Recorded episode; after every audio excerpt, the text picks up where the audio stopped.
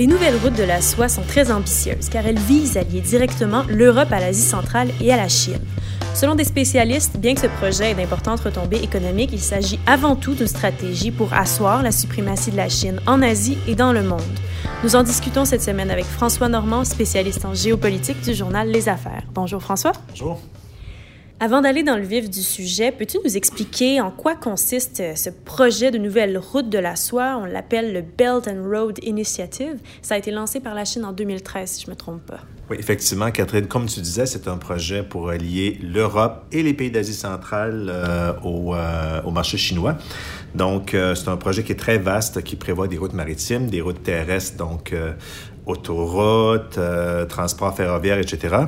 Et euh, c'est un projet euh, grandiose, pharaonique. Là. Il y a même des analystes qui comparent ça à la construction de la Grande Muraille de Chine dans les siècles passés. Donc, euh, juste pour te donner un chiffre, la Chine dit qu'elle pourrait investir jusqu'à 4 000 milliards de dollars américains pour ce projet-là d'ici 2049, donc année du centième anniversaire de la fondation de la Chine communiste. Pour mettre ça en perspective, Catherine, 4 000 milliards de dollars américains, c'est à peu près deux fois le PIB du Canada est presque le PIB de l'Allemagne selon les données de la Banque mondiale. Donc, tu vois que c'est énorme comme projet. Et dis-moi, pourquoi des analystes disent que c'est avant tout un projet politique pour renforcer la puissance politique de la Chine dans le monde? Donc, euh, oui, beaucoup d'investissements pour des infrastructures, des parts, etc. Mais euh, il y a des analystes qui trouvent que la Chine euh, investit beaucoup d'argent et prête de l'argent à certains pays. Et ça lui permet d'étendre de, son influence politique. Je te donne quelques exemples. Euh, la semaine dernière, l'Italie, pays d'Europe, est devenu le premier pays du G7 à joindre les fameuses routes de la soie de la Chine.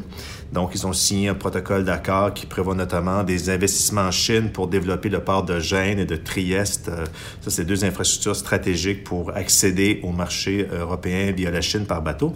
Mais là, ce qui arrive, c'est que l'Union européenne, donc euh, Bruxelles, le, pouvoir politique de l'Union européenne, estime que ces investissements-là, c'est davantage pour influencer la politique de l'Europe que seulement pour faire des routes commerciales.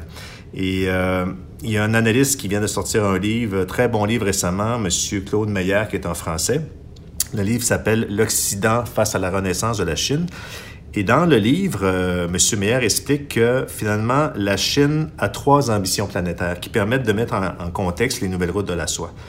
La première euh, ambition, c'est de détenir la prééminence économique et financière en 2030, donc dans, dans 11 ans, première économie mondiale et aussi première puissance financière. Le deuxième objectif de la Chine, c'est de créer un nouvel ordre mondial en imposant d'abord la Chine en Asie et après dans le reste du monde. Et enfin, euh, la troisième ambition de la Chine, selon M. Meyer, est d'accroître son soft power, qu'on dit en anglais, donc son influence politique. Euh, notamment pour inciter d'autres pays à, imiter la Chine, à se rapprocher d'elle et d'enligner ses intérêts économiques euh, avec ceux de la Chine. Donc, oui, du commerce, mais surtout de l'influence politique, ça, ça, inquiète les gens. Et euh, je te dirais que les Américains ont bien compris la, stratégie de la Chine, donc de vouloir s'imposer en Asie centrale et en partie en Europe avec l'économie. Et d'ailleurs, il, y a un intellectuel américain qui s'appelle euh, Zbigniew Brzezinski, qui a sorti un livre en 97 qui s'appelle Le Grand Échiquier. Et dans ce livre-là, euh, M. Brzezinski explique que l'Eurasie se situant au centre du monde, quiconque contrôle ce continent contrôle la planète.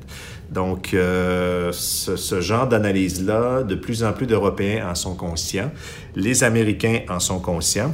Donc, euh, inquiétude à Bruxelles et à Washington. Mais il y a d'autres organisations aussi qui s'inquiètent du projet des routes de la soie, notamment le Fonds monétaire international, le FMI.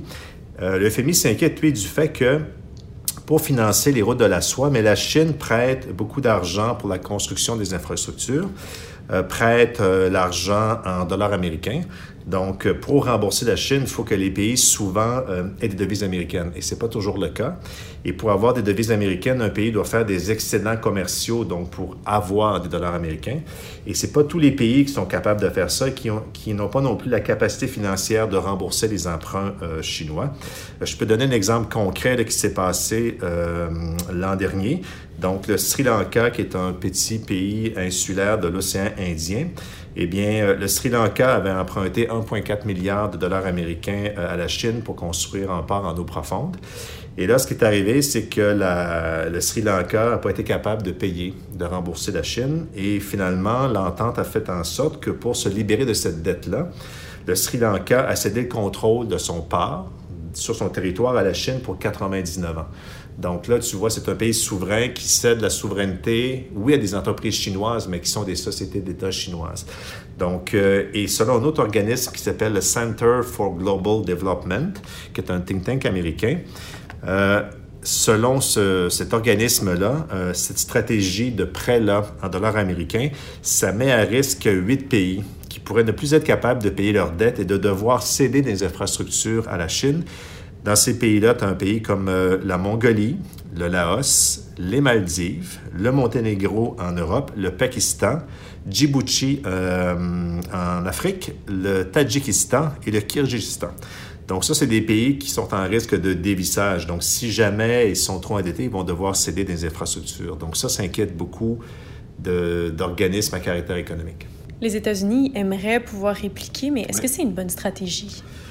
À vrai dire, euh, les Américains essaient de répliquer, mais là, on est loin de l'ampleur euh, des investissements chinois. Donc, comme je te disais, les Chinois comptent investir jusqu'à 4 000 milliards de dollars américains pour améliorer les services, le commerce en Asie centrale et en Europe.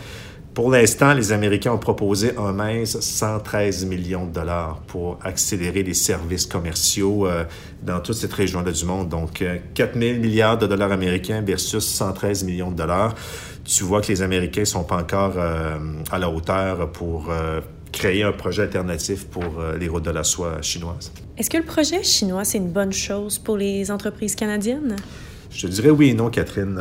côté positif, c'est sûr que sur le plan strictement économique, euh, si les routes de la soie fonctionnent bien, mais toutes les infrastructures de commerce, que ce soit le train, euh, les autoroutes, euh, le bateau, dans cette région du monde-là, ça va s'améliorer. Donc, si j'ai une entreprise canadienne qui est en Italie, qui veut vendre ses produits en Chine, mais là, c'est beaucoup plus facile. Donc, d'un point de vue strictement commercial, c'est bon.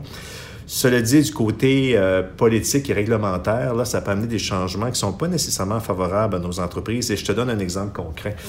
Donc, si au fil des années, des décennies, euh, l'influence chinoise euh, devient plus importante en Asie, donc une influence au niveau réglementaire, par exemple, donc peut-être que certains pays, pour avoir de bonnes relations politiques et économiques avec la Chine, pourraient moins réglementer, par exemple, des, euh, des enjeux comme la protection de la propriété intellectuelle, qui est très importante pour, très important en enjeu pour les entreprises canadiennes et étrangères. Bref, avec les routes de la soie, ce qu'on risque d'assister, c'est une mondialisation des marchés euh, qui pourrait être différente de celle qu'on a connue depuis 25-30 ans. Donc, on pourrait assister à une espèce de sinisation donc, euh, de la mondialisation de cette région du monde. Donc, sinisation, je veux dire, euh, l'adoption de réglementations ou de règles chinoises dans la mondialisation. Euh, donc, si on, exemple, on protège moins la propriété intellectuelle, il faut se poser la question est-ce que c'est dans l'intérêt des entreprises et des investisseurs canadiens? Je pense que la réponse, la réponse qui s'impose, c'est non, malheureusement. Merci François. Bienvenue Catherine.